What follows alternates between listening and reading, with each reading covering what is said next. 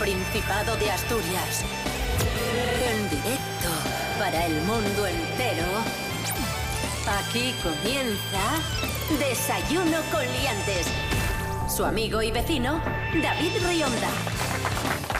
Hola Asturias, muy buenos días.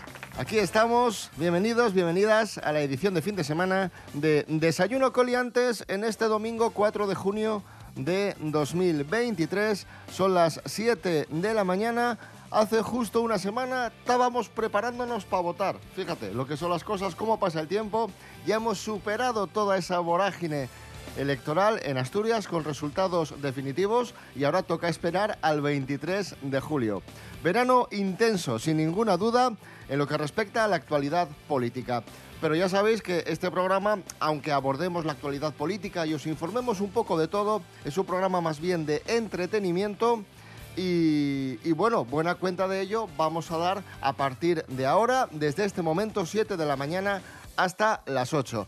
Recordad que nos podéis escuchar de lunes a viernes a las 10 y media de la mañana aquí en RPA, la radio autonómica de Asturias, y que nos podéis seguir en redes sociales, tanto en Facebook como en Instagram. Ponéis Desayuno Coliantes y ahí nos podéis encontrar. Antes de nada, muy rápido, en cuanto al tiempo, según la Agencia Estatal de Meteorología, hoy podría empeorar un poco el tiempo. Se esperan tormentas dispersas, aunque las temperaturas, eso sí, van a ser bastante altas. Máximas de 24 y mínimas de 14. Y dicho todo esto, comenzamos. Aquí arranca Desayuno Coliantes, fin de semana. Desayuno con liantes, ay, lere, lere. Desayuno con liantes, ay, lere, lere.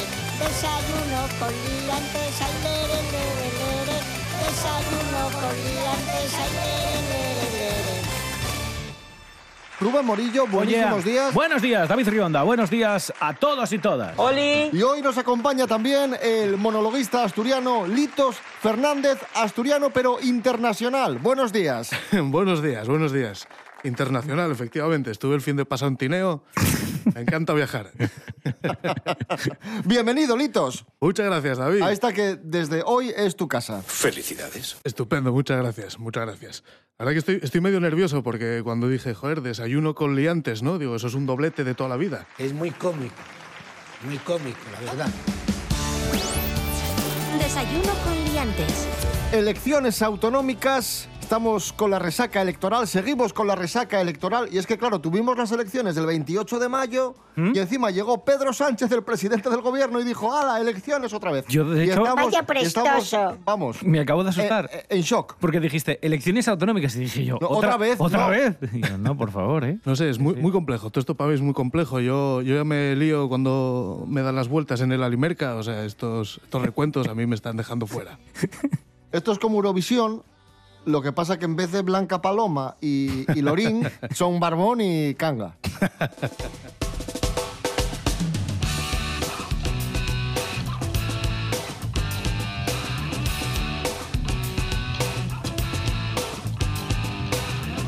Un profesor de la Universidad de Stanford avisa de la presencia de los extraterrestres. Dice este profesor que se llama Gary Nolan que los extraterrestres no solo existen, sino que ya han estado en el planeta Tierra y que todavía están aquí. Lo ha dicho en una conferencia en Nueva York. Que llevan tiempo en la Tierra. No solo existen, sino que llevan muchos años con nosotros y que estarían utilizando diversos métodos para observarnos como drones e inteligencia artificial. Yo estoy totalmente de acuerdo. O sea, llevo mucho tiempo preguntándome, ¿hay alguien ahí? Y no tienen otra cosa mejor que hacer. O sea, solo les gusta espiarnos con drones y estas cosas. No pueden, qué sé Es como, yo. es como un gran hermano. Claro, se lo tienen que estar pasando pipa viendo las que entamamos por aquí. Claro. Pero además, con toda la tecnología que tendrán, o sea, utilizarla solo para mirarnos. Bueno, es verdad que también debemos ser una especie Igual están pendientes de lo del voto del Oriente. digna de admirar. del viernes. Pues, pues sí. Sí. Los extraterrestres. Qué divertido, ¿eh? ¡Wow! Total, yo-. Yo siempre sospeché de, de las paisanas que van así con el pelo cardado. ¿Sabes? Que cuando, le- que cuando les da la luz por detrás son un rollo así Mars Attacks. Creo que efectivamente están entre nosotros.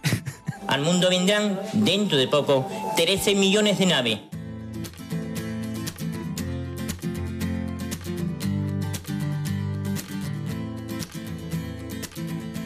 Lo dice este señor, pero nosotros ya, ya lo sospechábamos y de hecho en televisión durante muchos años aparecieron personajes muy pintorescos que ya nos adelantaron que, que los extraterrestres estaban con nosotros y que ellos mismos habían contactado con extraterrestres. Sí, y, en y en algún caso decían que ellos mismos eran extraterrestres. Eh, os traigo tres casos muy mediáticos. Estamos hablando de el año 95, del 95 al 2005, que fue, yo creo, cuando eh, en muchos programas de televisión aparecían este tipo de personajes que aseguraban pues, que habían tenido contactos. El primero del que os voy a hablar es Luis y Toledo, en un programa que se llamaba Esta es mi historia en televisión española, año 2001. Los marcianos son los actuales japoneses. Los marcianos, Ojo, ¿eh? los marcianos, en primer lugar, no son verdes. Los marcianos son blancos y vinieron hace 50.000 años a la Tierra. Después, los pelirrojos son de una luna de Saturno. Ojo. Eso es, es más cierto de lo que os imagináis. Cuidadito, ¿eh? Ojo. Cuidadito, que los pelirrojos vienen de, de una luna de Saturno. A ver, yo sabía que los pelirrojos no son de fiar, pero bueno, eso, esto ya es otra historia. Maravilloso. Bueno, en fin, eh, el segundo invitado eh, es alguien muy famoso, el Penumbra. Penumbra, ahí está. Atención. De verdad, ¿usted está convencido que es un extraterrestre? Totalmente.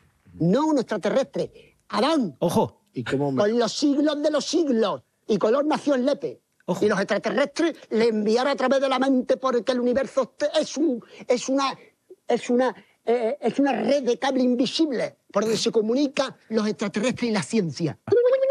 Ahí estaba. Eso era, eso era la conexión final. El Penumbra. El Penumbra. Mi favorito, ¿eh? Madre. Es de decir. El mejor. Y este no es conocido, este, este es cosecha nuestra. Este es- lo encontramos nosotros. Claro, por en eso. YouTube, por eso- rascando. Por eso, por eso. Os lo vamos a enseñar. En ese mismo programa donde Bueno, yo, yo creo que ya lo enseñamos más veces. Luis y Toledo, apareció un señor que David y yo llamamos el de la remolacha. Y es un señor que habla muchísimo y muy rápido y cuenta una experiencia que tuvo este hombre cuando iba en bicicleta al campo a trabajar a la remolacha. Vamos a escuchar a este hombre. A las 5 de la mañana, 5 y 10, voy con mi bicicleta por donde pasa la... Iba a trabajar. Iba a trabajar en la fábrica. Se entraba a las 6 de la mañana, perdón.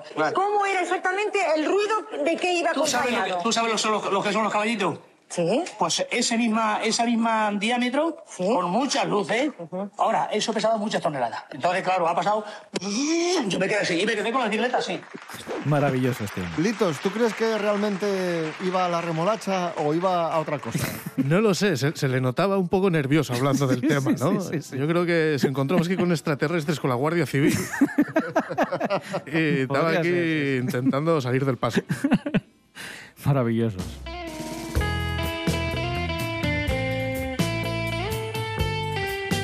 Dejamos el mundo extraterrestre para continuar hablando de misterio, de un misterio resuelto, el del puente de la Mona Lisa, de la Gioconda, el cuadro de Leonardo da Vinci. Nuria Mejías, buenos días. Muy buenos días a todos. Así es, David.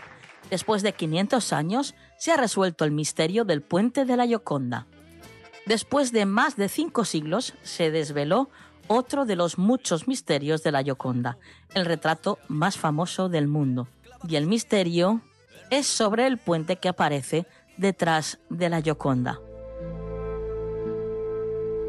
Entre las diferentes opciones que se han barajado, la que más clamor han suscitado se refieren al puente medieval de Bobbio en la provincia de Piacenza y al puente de Buriano en la provincia de Arezzo. Pero ahora, esta última investigación realizada gracias también a la colaboración de la Asociación Cultural La Roca, parece haber identificado el verdadero puente sin lugar a dudas.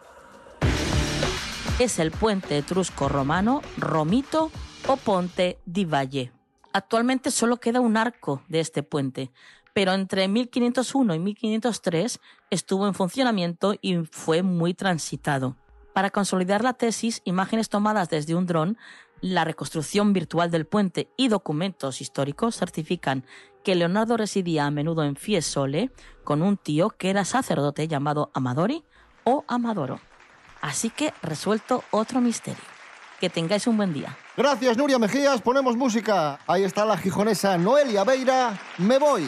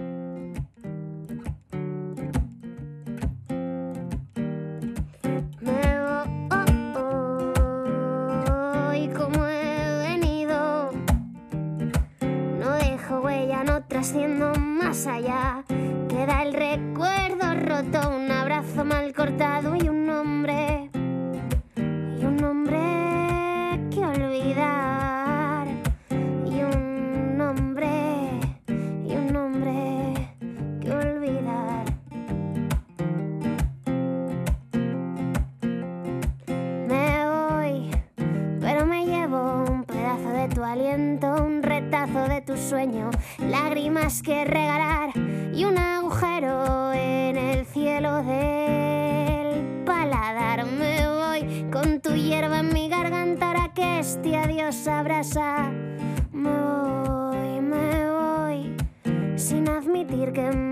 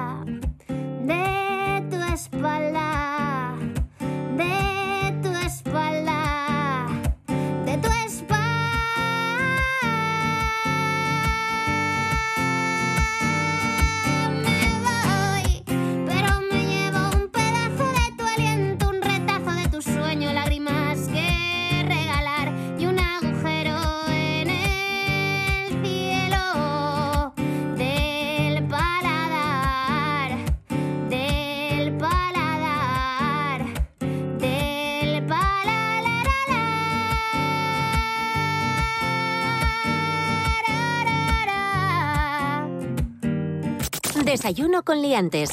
Con David Rionda y Rubén Morillo. Continuamos en Desayuno Coliantes. Estos días conocíamos la noticia. Muere el escritor Antonio Gala a los 92 años. Uno de los grandes de las letras españolas, autor de, entre otras muchas novelas, La Pasión Turca. Miguel Ángel Muñiz, muy buenas. Buenas, hombre, ¿qué tal?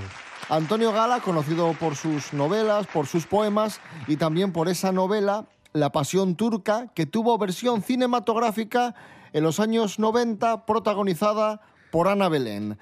Para rendir homenaje a Antonio Gala, ¿qué nos cuentas, Miguel Ángel, de esta película, de La Pasión Turca? Bueno, La Pasión Turca, que es, si no me equivoco, del 94 exactamente. No leí la novela, pero bueno, si hacemos caso a lo que decía Antonio Gala, la novela iba, pues eso, de, de pasión, de enamoramiento y demás. Y la película era como de mm, encoñamiento y cama, ¿no? Era lo que decía Antonio Gala. Básicamente es una chica que se va de, de vacaciones a Estambul y conoce allí a un señor y se queda prendada de ese señor y, y, bueno, tienen una relación bastante tormentosa. Básicamente la película es eso. Sí, el argumento así en general es eso. Un señor, por supuesto, que no es canita brava, sino que es George Corraface, un tipo ahí apuesto, de buen ver y tal. Te equivocas, Paulina Orozco. No tendré necesidad de ti. Yo sí puedo aceptar esta otra vida porque tengo un Dios. Un Dios a quien adorar. Y todos los días, todas las noches me regala un pedazo de cielo. La película creo que... Bueno, de hecho yo no sé hasta qué punto Antonio Gala tuvo algún tipo de capacidad de toma de decisión en el proyecto, pero creo que es eso, que que es bastante vulgar la película. Yo creo que es lo, lo- lo más claro para definirla. Las novelas de Antonio Gala eran bastante refinadas, vamos, bajo mi punto de vista, aunque fueran a veces así como muy salidas de tono, momentos así muy tórridos, pero era pues eso, un tipo poético y, y con bastante sensibilidad para eso y, y la película como estas películas al final que hacen durante esos años de supuestamente tórridas y demás y no es un problema de interpretaciones ¿eh? o sea yo creo que el reparto hace lo que puede ¿Por qué te has disfrazado así? Quiero que mi amo entre en mí. pero va de eso es una pasión un- una obsesión que enfermiza y yo creo que eso es lo que trataba de trasladar Gala en la novela en esa y en otras tantas. Y creo que no es creo que no es acertado en este caso por lo que te digo porque veo más en los desnudos y ya está sabes lo que te digo la, la carnaza Sí, ¿no? sí, Es sí, un poco el No obstante, ahí está La Pasión Turca, película de 1994 de Vicente Aranda sobre el texto de Antonio Gala que nos ha dejado recientemente. Descanse en paz, Antonio Gala. Miguel Ángel Muñiz, gracias. venga hasta la próxima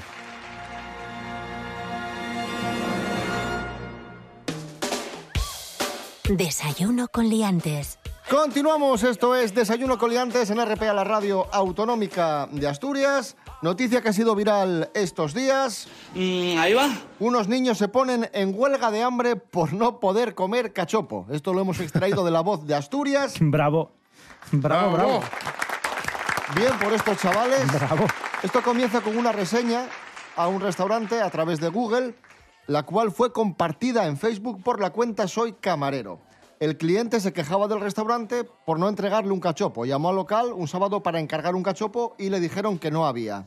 ¿Qué pasó? Que los hijos se disgustaron muchísimo. Bueno. Se pusieron en huelga de hambre, dijeron, no queremos otra cosa que no sea cachopo. Y el señor tuvo que llamar a la abuela asturiana para que les preparase un cachopo. Este es el drama. Amigos. Pues muy bien, muy orgulloso Sí. de, Sí, sí, de la sí. juventud asturiana, ¿eh? Van con, con todo. Además, a mí me, me- o sea, yo, yo soy muy defensor del orgullo fartón. ¿no? O sea, hay gente que siempre dice, no, hay que estar fit. No, no, hay, hay que ser fartón. O sea, la gente que dice, no, yo no estoy gordo, estoy como un toro. No, estás como un toro gordo. O sea, Pofisano. Pofisano, exacto. Hay que ir por delante. Pues eso, huelga de hambre por cachopo, que bueno, Yo una dieta igual tampoco. Muy bien estos niños, muy bien. Escuchamos la canción de Desayuno con liantes, esa canción que hicimos hace unos años y que tuvo tanto éxito, Cachopo con cecina. Ya que es noticia de Cachopo, pues aprovechamos y la rescatamos. Ahí va. Solo solito en la habitación, con una fame de la de Dios. No, no. Quiere un cachopo para los dos, nadie te lo hace mejor que yo. No, no. Que no se te olvide la guarnición, tú sabes que en Asturias se come bien. Calmao, lleva patates pa' freír. Calmao, que yo quiero factura.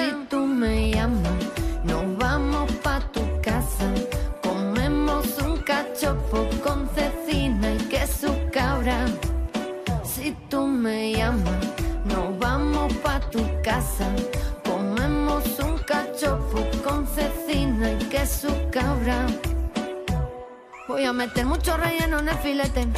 Mientras tanto escanciamos un culete. El quesito va en trocitos, lo pongo todo todito. Corta la cecina en lonchas y la metes. Baby, hoy vamos a reventar. Baby, hoy vamos a reventar. Quiero comer cachopo, otra cosa sabe a poco. Baby, hoy vamos a reventar. Baby,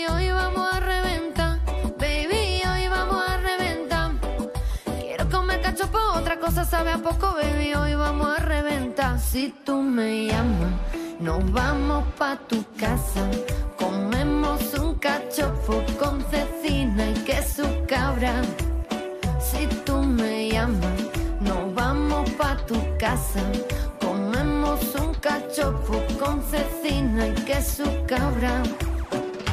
Desayuno con liantes. Desayuno con liantes. ¡Entiéndesme!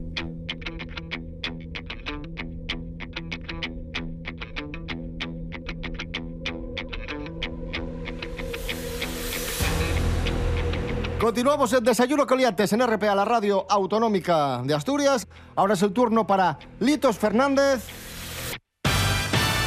Ser idiota. ¡Bravo! Sí, sí, quería, bueno, a modo de presentación un poco también, ya que es aquí mi primera vez, quiero dejar claro que me falta un verano, ¿vale? O sea, soy, soy idiota y estoy orgulloso. Que tampoco entendí nunca muy bien lo de te falta un verano, ¿no? Que es que pasaste un agosto en Soria o, o cómo va la movida. O sea, como sea, yo estoy muy contento de ser idiota. Eh, creo que es darte cuenta de tu propia idiotez es de lo mejor que te puede, te puede pasar en la vida. O sea, dentro de las cosas buenas que te pueden pasar, no está tampoco muy arriba, ¿no? Estaría como justo detrás de encontrar sitio para aparcar a la segunda y justo delante de saber bailar un poco de breakdance. Más o menos anda por ahí el saber que eres idiota. Pero si lo consigues, es de lo mejor que te puede pasar. Entraña cierta hazaña, ¿no? El darte cuenta de tu propia idiotez, ¿no? Ya sea por exceso o escasez de la misma, ¿no? Es, es difícil. Además que uno, uno siempre puede ser un idiota sorpresivo, ¿sabes? Tú piensas que lo tienes todo controlado en tu vida, dices, soy un tipo decente, ¿no? No fallo nunca y de repente te presentan a tu suegro y le saludas con un qué pacha. y, y ya, y ya dices, vale, el trabajo de toda una vida se viene abajo, ¿no? Luego están los que siempre saludan con qué, qué pacha a todo el mundo sistemáticamente, que son abiertamente idiotas. Pero está bien, está bien darte cuenta que eres idiota porque es todo, es todo más divertido, ¿no? O sea, es todo mucho más emocionante. Imagínate, ima- imaginaros que os va bien. O sea, hacer un esfuerzo aquí, imaginároslo. Vale. ¿no? Que los oyentes también, imaginaos que os, os va todo bien, ¿no? Es muy emocionante, ¿no? Vivir una vida de éxito, pero si además eres consciente de que eres idiota, es todavía más emocionante porque sabes que en algún momento te van a pillar, ¿sabes? Es, es trepidante. Quiero decir, el conocimiento es limitado, ¿no? Pero la estupidez es infinita. Entonces, tener algo infinito, ¿no? O sea, es, es como mucho más ambicioso ser imbécil que ser un genio. ¿O qué? Sí, bueno, visto así, sí, claro. No sé, si, si alguno de, de los oyentes siente que nunca nada es suficiente, enhorabuena, a usted también le falta un verano. Así que aprovechad que este viene, este viene muy bueno. Disfrutarlo. Hasta aquí mi, mi sección. Litos Fernández, ser idiota. ¡Bravo! Bien, bien, sí. Ánimo. 78 concejos conectados. Asturias en toda su extensión. Para todo el Principado y desde el Principado. RPA. La radio autonómica. Concurso de podcast de RTPA.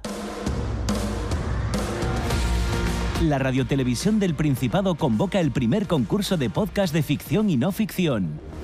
Presenta tus trabajos hasta el 9 de junio. Gana premios en metálico y la posibilidad de escuchar tu podcast aquí, en RPA, la radio autonómica de Asturias.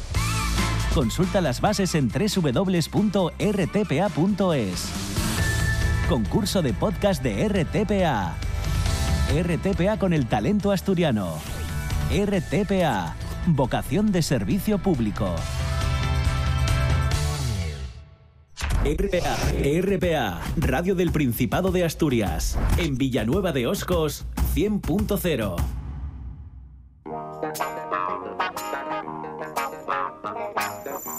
Desayuno con liantes.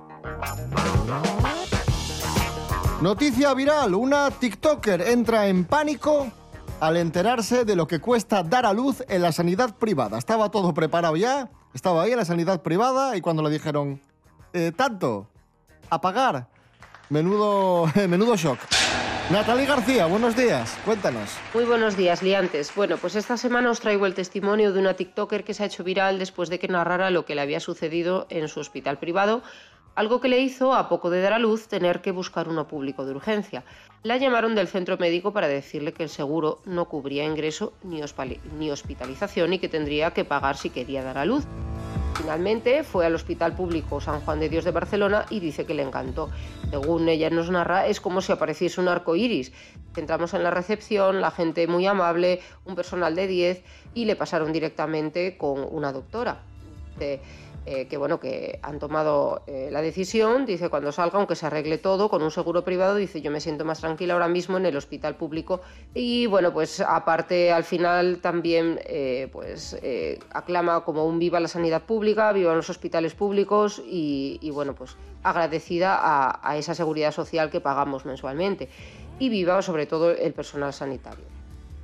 Verdad, dice, según dice ella, no se os paga suficiente y eso también estoy yo de acuerdo, ni se os da la gracia, las gracias lo suficiente.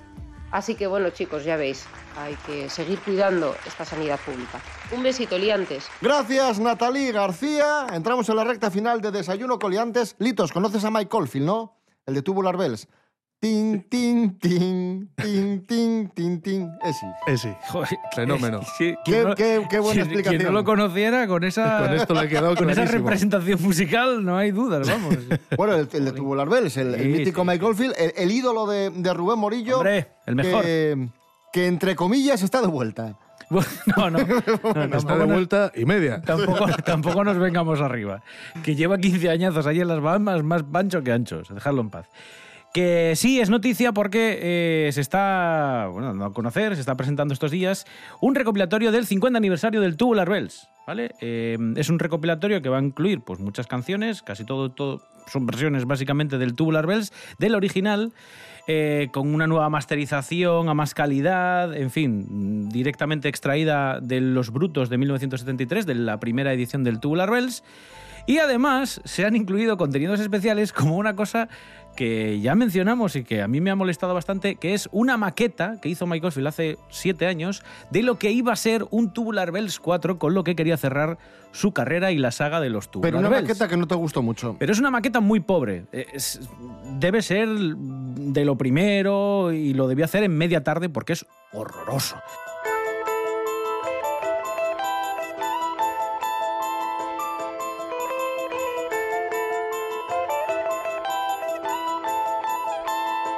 Rubén Morillo, algo de Mike Caulfield. Venga, vamos a poner... Tubular Bells 4. en la- No, no. Como decía, qué, bien canta Michael Field. No, si no canta. Eh, vamos a no, una de las que tiene letra. Vamos a poner. em, ¿Qué te digo yo? Tricks of the Light, que me hace mucha gracia. Venga, pues ya está.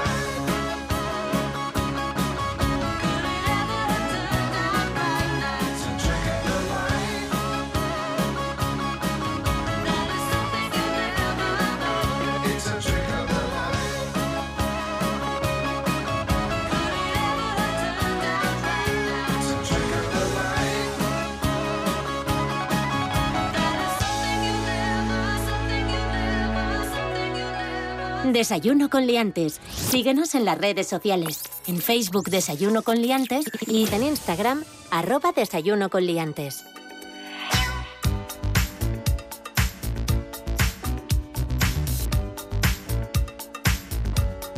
Espabilao. A ver. Eres un cara dura impresionante. Un fan de Taylor Swift, de la cantante Taylor Swift, embotella agua de lluvia durante uno de sus conciertos y la vende.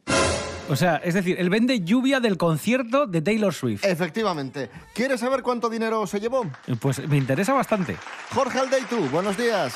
Muy buenos días amigos. Hoy vengo con una de estas noticias que nos llama muchísimo la atención. A mí me dejó con la boca abierta porque parece que cuando el ser humano ya hizo de todo, que no hay nada que nos pueda sorprender, llegan cosas como estas y a mí por lo menos me parece flipante. Veréis. Hace unos días, Taylor Swift, que está con su gira de conciertos, pasó por Massachusetts. ¿Y qué pasó en ese concierto? Pues que cayó la del pulpo. Se puso a diluviar y un fan de los allí congregados, que habría miles, pues se le ocurrió una idea de negocio. Se puso a coger este agua de, de lluvia, lo guardó en una botella. Cuando llegó a su casa se puso a meterlo en flasquitos más pequeños, etiquetarlo y se puso a venderlo por internet. A un precio nada barato, porque en realidad es agua, es agua enfrascada. Lo vende a 250 dólares, que al cambio vienen a ser unos 230 euros. Y claro, una noticia así, tan, tan relevante, tan un poco friki, hay que decirlo, pues corrió como la pólvora, se compartió en muchos sitios y si ahora buscas el anuncio no se encuentra. No sabemos si es porque vendió todas las unidades o porque, porque decidió quitarlo. Eso sí, te tendrías que fiar de la buena fe del chaval porque en realidad no sabes si el agua que va dentro es realmente de lluvia de ese concierto o del grifo de su casa. Así que bueno, ahí queda eso, liantes. Gracias, Jorge Aldeitu. Pues ahí estaba ese espabilado. También te que- digo que hay que llevar bastantes garrafas para que te salga eh, un Rentable, negocio ¿no? rentable. Sí, sí. Bueno, al fin y al cabo, todo lo que tiene que ver con el mundo de los famosos se cotiza. Cierto, muy cierto. Y es que donde hay un famoso hay dinero. Sí. Vamos a repasar algunos objetos que tuvieron que ver con famosos y por los que se pagaron mucho dinero. Mira, Leo Messi, cuando se fue del Barcelona, la gente estaba tristísima y en la rueda de prensa utilizó, mientras lloraba, un pañuelo para secarse las lágrimas. Bueno, buen día. La verdad que no. No sé si va a hablar. Uno de los asistentes a la rueda de prensa no dudó en quedarse con ese pañuelo y lo subastó por la cifra de... ¿Cuánto crees? No sé, 100.000 euros. Un millón de dólares. Madre mía. Me parece loquísimo esto. Mira, de Elvis también tenemos un, un objeto, en este caso, un- uno de los peluqueros también se quedó con un pequeño mechón, una especie de lazo, ¿vale? Y también lo vendieron. Eh, lo vendió, ojo, por 115 mil dólares y también se puso a la venta uno de los pianos. Y aquí es donde viene la friolera, ¿vale? Porque todavía el mechón, 115 mil dólares, entiendo que siendo Elvis Presley se pueden pagar un poco más caros que los pelos de Justin Bieber, pero el piano, un piano que funcionaba perfectamente de Elvis, ¿cuánto crees que...? Esto sí que es caro. Hombre, esto ya es un objeto importante, un piano de, de Elvis, pues no sé, 3 millones de euros. ¡Casi! Dos millones y Bueno. medio. Dos millones y medio de dólares. ¿Y de Michael? ¿De Michael Jackson? ¿Cuánto crees que cuesta una de las chaquetas de Michael? Una de las que se puso en la, en Pues por ahí también un millón de dólares. No vas muy desencaminado. Dos millones de dólares prácticamente. Un millón ochocientos mil dol- un millón ochocientos mil euros en este caso, que después también se donaron a una ONG. ¡Entiéndesme! Decías tú que se pagaron muchos euros, muchos dólares por mechones de pelos de famosos. Y hablando de pelo y famosos, tenemos que contaros una noticia que ya os adelantábamos hace unos días, y es que ha fallecido el peluquero más famoso de España, uno de los peluqueros más famosos del mundo para muchos. Muchos decían que era el mejor peluquero de todos los tiempos, el catalán Lluís Jongueras. A ti, que llevas, eh, por ejemplo, un corte como el tuyo, cuando sales de la ducha, ¿te lo puedes dejar mojado? O, o- o- o a, o a ti, que llevas eh, un cabello cortado que no Sí. es largo, y, y ya está, sales y, y solamente hace falta ir a recortarlo bien, ya lo sabéis, una vez cada mes, mes y medio máximo, un día que, que haga falta. Pero si un corte es bueno, tiene menos menuta- manutención, ¿no? falleció este lunes a los 87 años de edad debido a un cáncer de garganta. Por su mano pasaron, entre otros muchos, el actor Alain Delon, Cayetana de Alba, la actriz Romy Schneider, eh, la reina Sofía, las infantas Elena y Cristina, eh, Carmen Sevilla, Lola Flores, Maciel, incluso Bianca Jagger, todos estos personajes, todas estas personas eran clientes de, de Luis Jongueras. En el año 1972 inauguró el primer salón unisex de España y en el 76 realizó una serie de monumentales pelucas para Dalí, que era, que era gran amigo suyo, a quien cortaba el pelo y al que realizó postizos para alargar su bigote. De hecho, a Jonquera se le llamaba el Dalí de la peluquería. Y en el año 78 sorprendió con la creación de las populares ondas yongueras, que fue algo así como su, su distintivo, ¿no? Su marca, ¿no? Su firma. Su firma, las ondas yongueras.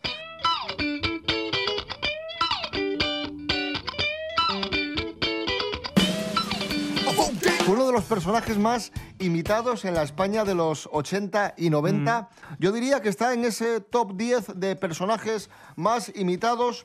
Y como ya sabéis que aquí en Desayuno Coliante somos bastante nostálgicos y nos gusta mucho echar un vistazo al pasado y recuperar momentos televisivos de otros tiempos, vamos ahora con, con otros tres personajes que también fueron muy imitados en la España de los años 90.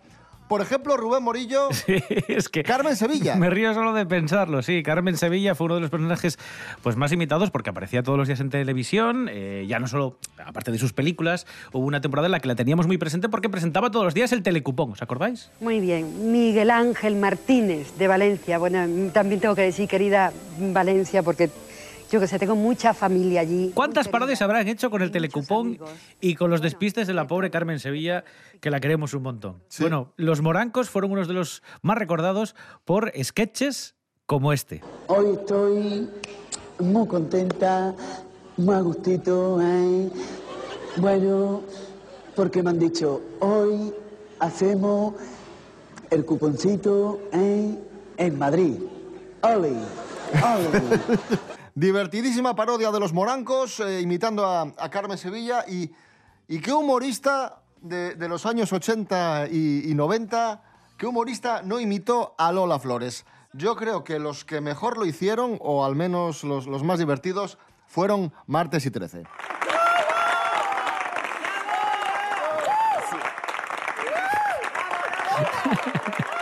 Gracias, muchas gracias.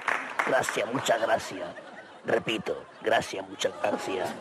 Quiero también agradecer a todo el mundo que me da las gracias y en general y en concreto porque son muy graciosos todos ellos. Han sido conmigo muy benevolentes y muy considerables. A todos los que han hecho posible, luminotécnicos, estilistas, maquilladores, peluqueros, racionaleros, fonconetos, gurungrentas y carpinteros en general, los que han hecho posible de Siempre esta tenían la firma de Martes y 13, da igual el personaje al que estuviesen imitando. para ayudarlo, ¿eh? Fantásticos, como siempre. Y, y bueno, y Jesús Gil, Jesús Gil, vamos.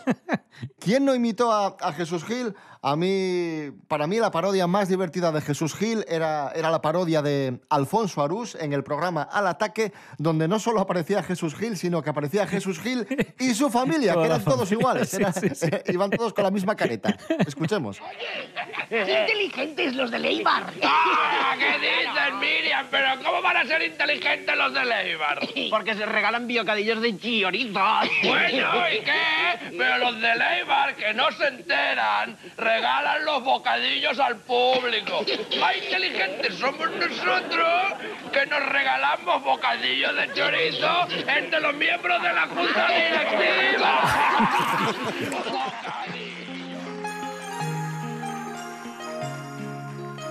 Y ya que estamos nostálgicos, vamos a, recordar a otra persona que fue muy famosa, a una gran artista, Rocío Jurado, que falleció un 1 de junio, pero en este caso de 2006. Ahí está Rocío Jurado en el punto de partida. a la vuelta de la esquina y tú escapas de las orillas, como el día de la noche, siempre cerca y no sé mirar. Nunca se mira. Y yo quisiera encontrarnos cara a cara.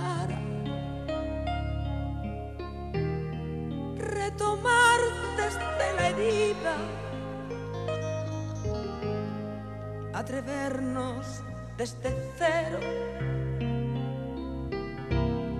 sin reservas ni mentiras. Y entregarse sin temores a la luz de un nuevo día, siempre en busca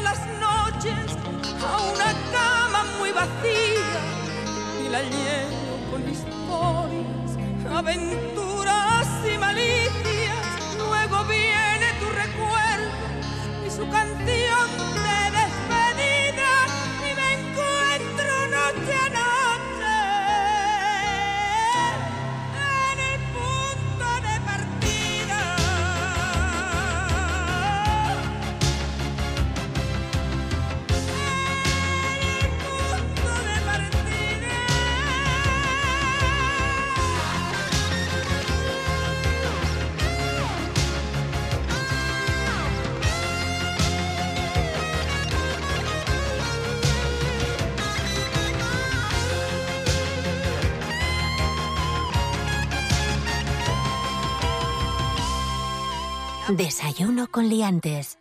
Continuamos en Desayuno Coliantes en RPA, la radio autonómica de Asturias. Vaya prestoso. Bueno, Tinder ha hecho una investigación y ha desvelado cuál es la generación que tendrá los matrimonios más exitosos.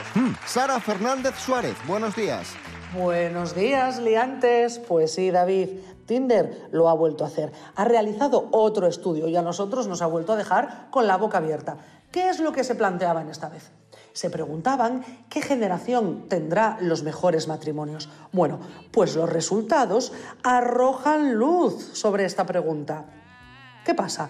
Pues que los nacidos entre 1990 y los 2000 son los que conseguirán los matrimonios más felices, según este estudio. Se cree que la generación Z tendrá los matrimonios más exitosos, ya que están invirtiendo en bienestar emocional y comunicación clara. Aunque la verdad es que solo con estos datos, en el futuro habrá que ver, porque lo cierto es que cada vez nos casamos menos. En 1982 se divorciaron 20.000 parejas frente a las 90.000 de 2019. Así que habrá que ver. Y a mí, que me llamen Generación Z habiendo nacido en el 94, no, yo soy millennial. Venga chicos, nos vemos. Concurso de podcast de RTPA. La Radiotelevisión del Principado convoca el primer concurso de podcast de ficción y no ficción. Presenta tus trabajos hasta el 9 de junio. Gana premios en metálico y la posibilidad de escuchar tu podcast aquí, en RPA, la radio autonómica de Asturias. Consulta las bases en www.rtpa.es. Concurso de podcast de RTPA. RTPA con el talento asturiano. RTPA. Vocación de servicio público. Desayuno con liantes. Síguenos en las redes sociales. En Facebook Desayuno con liantes y en Instagram arroba Desayuno con liantes. Esto es Desayuno con liantes en RPA, la radio autonómica de Asturias, y un 1 de junio de 1926 nacía en Los Ángeles Marilyn Monroe. Miguel Ángel Muñiz, muy buenas. Buenas, hombre, ¿qué tal? ¿Cómo rendimos homenaje a Marilyn? ¿De qué podemos hablar? Bueno, pues hablamos, si te parece, de, de una, no sé si de las más extrañas, pero desde luego es extraña, que es el príncipe y la corista, ¿no?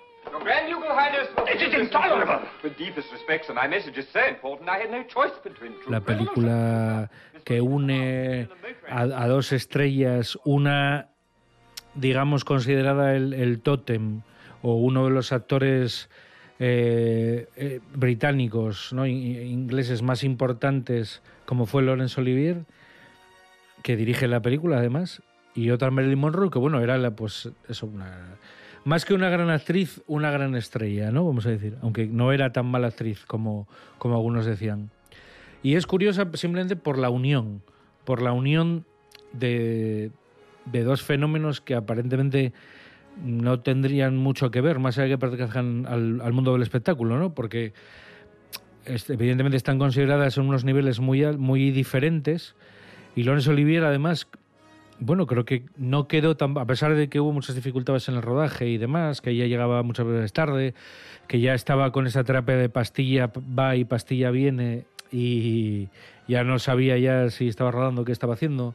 Y, bueno, pues, a ver, la película es una comedia ambientada además ahí, ¿no? Con todo este tema de, en Inglaterra, con todo el tema este de, de- desde la realeza y demás, y la gente de, clase baja o gente, pues eso, el- al final, pues la gente que viene del mundo del cabaret o que viene del mundo de, mm, bueno, no de los bajos fondos, pero digamos de, estratos sociales más bajos, ¿no? Que, que evidentemente el príncipe de la película. Y en este caso yo creo que los dos tienen bastante química entre ellos. eh, ella hace un papel, bueno, un poco el típico que hacía, ¿no? Así como de tontita, pero que luego no es tan tonta, que, que luego, digamos, que les come el arroz a, a muchos de los otros personajes que van como de listos. Y en ese sentido tienen cierto ingenio el guion. Y ya te digo, yo creo que básicamente se beneficia de que tienes eso, a dos estrellas de estrellas, un cine de estudios pues muy un cine para todos los públicos, potenciando pues las virtudes que, que tenía cada uno de ellos. Y luego, bueno, pues lo que hacían muy bien estas películas, ¿no? Que te rodean de secundarios, que son muy buenos, que tienen mucha gracia. Yo creo que es bastante más interesante de lo que parece, ¿no? Yo creo que en su momento pareció un vehículo simplemente de unión de estas dos estrellas y, y también para, no para limpiar la imagen de Marilyn, pero sí para darle un cierto caché, ¿no? Decir, bueno, está actuando eh, con, con- con el más grande, ¿no? A lo mejor, ¿no? Con, pues yo qué sé, como podía ser Brando en Estados Unidos, pues aquí Laurence Olivier, ¿no? En, en Europa. Pues lo dicho, Marilyn Monroe nacía un día como hoy, un 1 de junio de 1926. Le hemos eh, rendido homenaje recuperando una de sus películas más curiosas, El Príncipe y la Corista. Miguel Ángel Muñiz, gracias. Eh, hasta la próxima.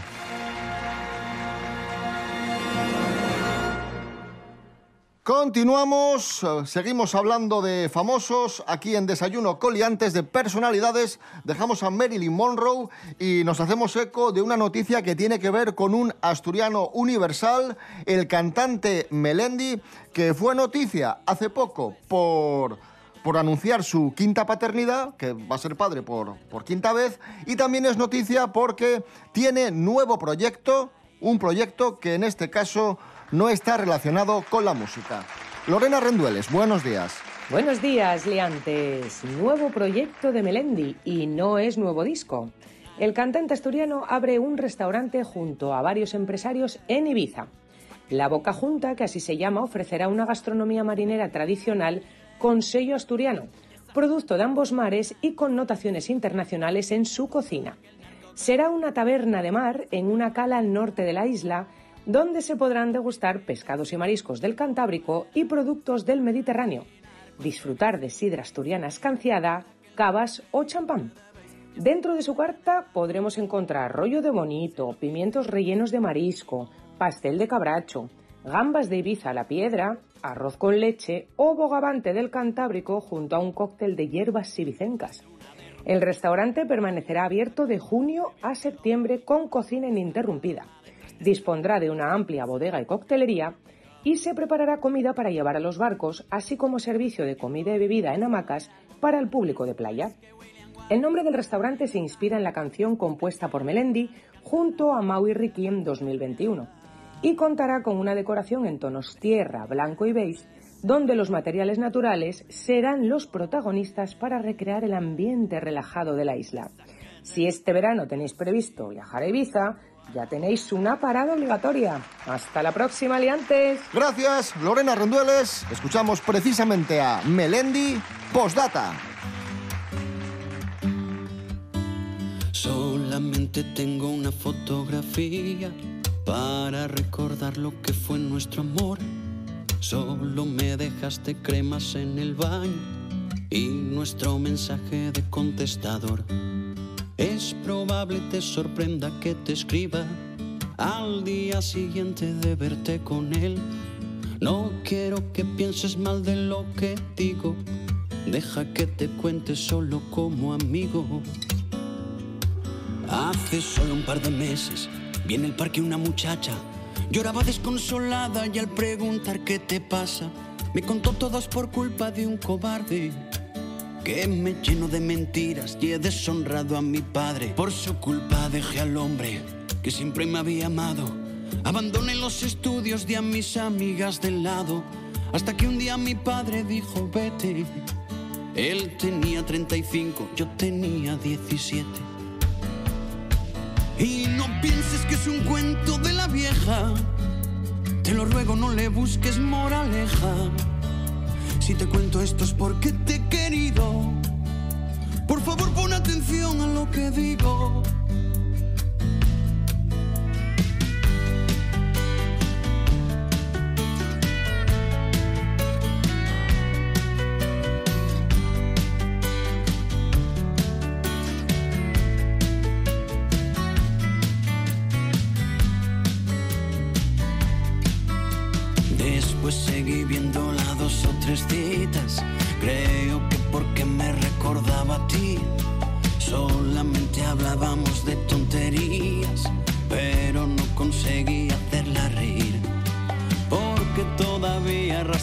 something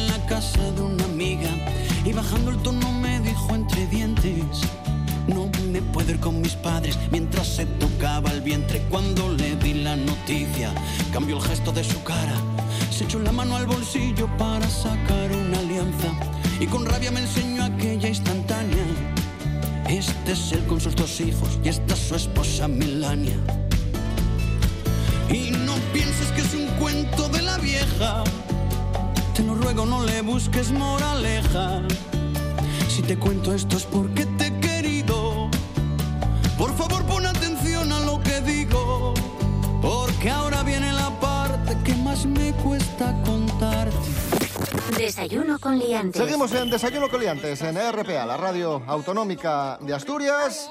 Eh, Alcampo ha inaugurado nuevos supermercados aquí en Asturias, concretamente en Avilés, Pravia, Castrillón y Muros del Nalón. En concreto, ha abierto una tienda en la avenida de San Agustín, en Avilés, y otra en la avenida de Santiago, en Pravia. Mañana viernes 2 de junio tendremos un nuevo supermercado en la Plaza de la Constitución y el 12 de junio otro centro en Muros del Nalón. Estos cuatro supermercados forman parte de la operación de expansión que está desarrollando Alcampo en Asturias y que va a permitir a la marca, una vez que finalice todo este proceso a finales de junio, contar con un parque compuesto por 33 tiendas y prácticamente 900 trabajadores. Con el estreno de estas cuatro nuevas tiendas, Alcampo sumará una superficie de sala de ventas de prácticamente 2.500 metros cuadrados que serán atendidos por una plantilla global de 60 trabajadores y que van a abrir de lunes a sábado en horario de 9 de la mañana a 9 y media de la noche. Y ya está, y esa es la noticia. Desayuno con liantes. Con David Rionda y Rubén Morillo. Estamos entrando a la recta final de Desayuno Coleantes aquí en RPA. Pedro Piqueras, buenos días. Buenos días. Buenos días, Pedro Piqueras. Un par de noticias musicales para irnos. La primera tiene que ver con la artista que está sonando de fondo, con Britney, Spears. Britney Spears, la reina del pop. ¿Quién es la reina del pop? Mm, No, Madonna. Madonna, Esta sería la princesa del pop. Bueno, pues la princesa también. Estaría Madonna, Puede pasar a reina. Britney y Marta Sánchez. Uf, no, no. En fin, bueno, resulta que Britney Spears se ha reconciliado con su madre y lo ha hecho con un mensaje muy emotivo.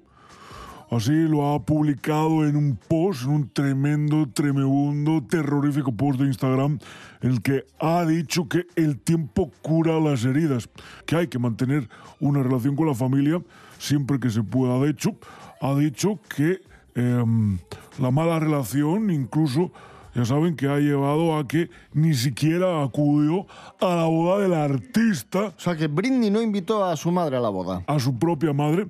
Y bueno, pues eh, la madre... A ver, el resumen es que, es que Pedro, hablas y hablas. El resumen, el resumen- el resumen es que Britney Spears y su madre se han reconciliado. Sí, y que han limado Pues ya está.